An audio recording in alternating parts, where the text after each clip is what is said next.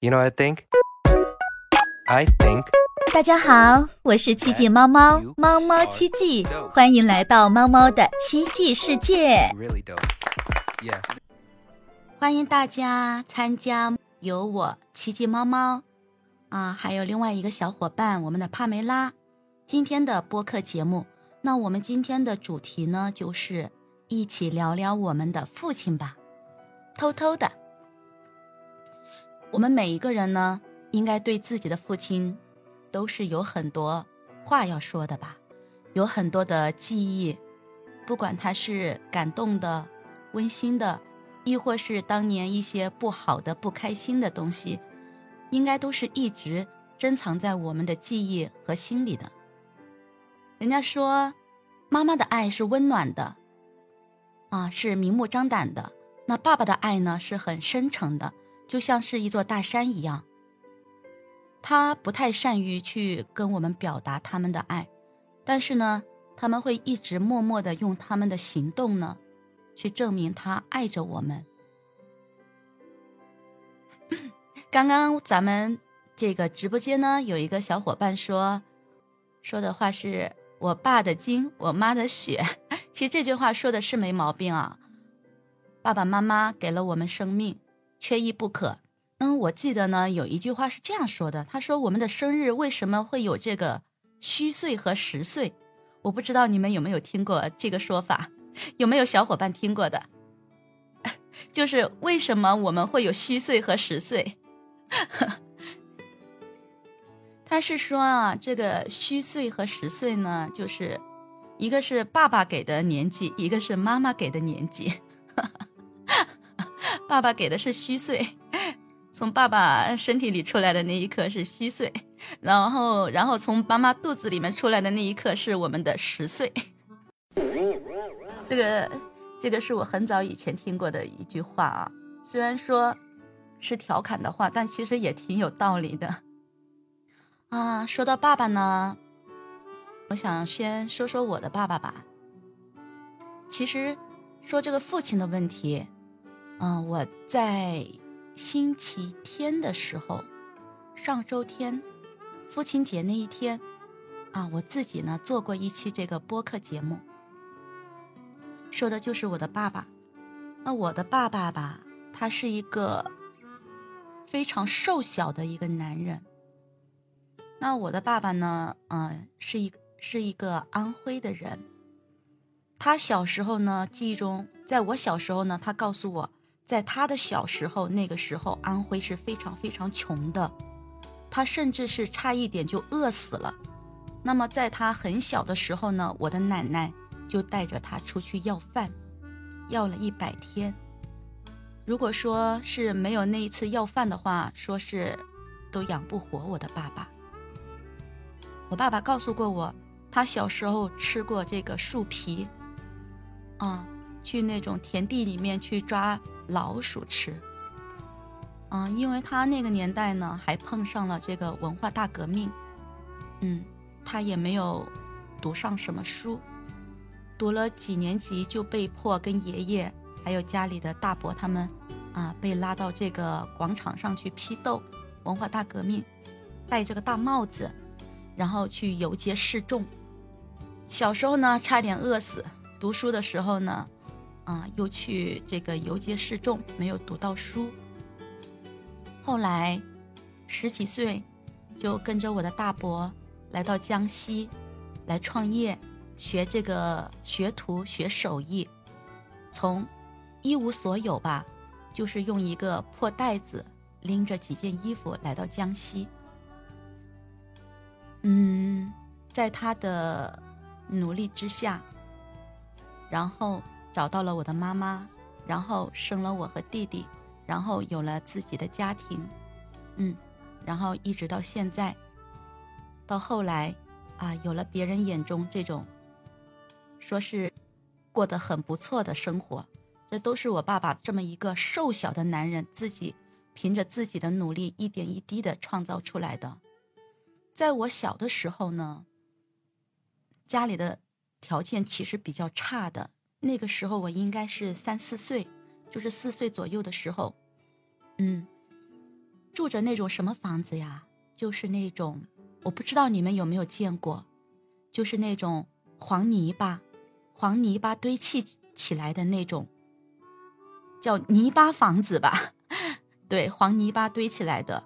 那么屋里的地面呢，也是那种泥巴的地面。一到这种梅雨季节或者夏季的时候，那个屋里面的地面呀，就是打滑的，你走路都会滑一跤的那一种。你们想象过那种泥土地上长青苔的那种感觉吗？就是那一种的，对，就是那样一种的地面。我们我小时候，在我记忆中五岁以前，我是在这样的环境中长大的。那个时候呢，嗯，爸爸一个人在外面去跑这个木材生意。因为在这个，呃，山清水秀的这个农村，山上的树木很多，那个时候是可以去做这个木材生意的，啊，他就跟车跑这个木材的生意。那妈妈在家里面就带着我和弟弟。后来呢，没多久呢，在我五岁的时候呢，爸爸呢就通过他的努力呢，给我们盖盖上了第一栋楼房，两层的楼房啊。那个时候在我们那一边呢，是属于。第一户啊，第一户，很多人都很羡慕。我爸爸妈妈说，好像花了八千块钱吧，对，就是八千块钱盖起了一栋两层楼的楼房。嗯，啊，我还记得，也就是在那个土墙屋里的时候，我弟弟刚出生的时候，其实我出生的时候命运气还挺好。那个时候，爸爸因为做学徒做手艺，在医院里工作。医院里做那些房屋建设的工作，我妈妈那时候跟着我的大姨、大姨夫在医院里面的食堂里面去烧饭的，然后爸爸妈妈就那样相识的。那么我就出生在医院，所以我还是比较幸运的。但是我弟弟就不一样了，他出生的时候就是在我们那个泥巴房子里面，然后是在家里面早上来不及叫医生，也来不来不及这个去医院。然后呢，用这个生锈的剪刀剪的脐带，可能是跟这个剪刀有关系，也有可能是在生产的过程中或者在肚子里面发生了问题，然后生下来以后，我弟弟就不行了。医生当时说不要抢救了，没有用了，但是我爸爸就不相信，就给他送到这个镇上的医院接上氧气。当时的情况是什么样啊？就是。一接上氧气，脸上就有血色；一拔掉氧气，就是面如死灰的那一种。医生让我爸爸不要抢救了，但是我爸爸不同意，就是一直在那里抢救着。我妈妈因为刚生下弟弟，在家里面坐月子不能出来，而我那时候两岁，正好又哭又闹的发烧了。然后我的外婆呢？在家里面担心自己的女儿呀、自己的外孙呐、自己的外孙女，啊，就跑过来，跑到我们家来看望。结果看到这个情况，一着急也病倒了，就剩下我爸爸一个人。家里医院两头跑，医院跑去照顾我弟弟，回家要照顾产妇我妈妈，还有一个发烧的我，还有一个急了病倒的岳母。他一个男人，我爸爸一个瘦小的男人，两边跑，一边还要去跑他的这个木材生意。其实后来我妈妈跟我讲的这一幕的时候，我挺心疼我爸爸的，因为他讲到我爸爸在医院里趴在我弟弟的身边说：“嗯，宝宝呀，你怎么会有这个病呀？你把这个病给爸爸呀，爸爸是。”大人，爸爸承受得住呀！你把病给爸爸，你就好了。爸爸能受得了，你就没事了。他那个时候就在我弟弟的床前，就是一边哭着，一边跟我弟弟说着这个话。后来是经过十天，十天的这种 接氧气、抢救，然后我弟弟才活过来的。其实是很不容易。这十天想想看，我爸爸是怎么过的？他一个男人。医院里面、家里面、外面，全部要兼顾到。我后面听到这段这段内容的时候，是我长大以后，我当时听了我就忍不住的，就是泪流满面。其实我们每一个爸爸，可能他们自己在做这件事情的时候，他并不觉得自己有什么。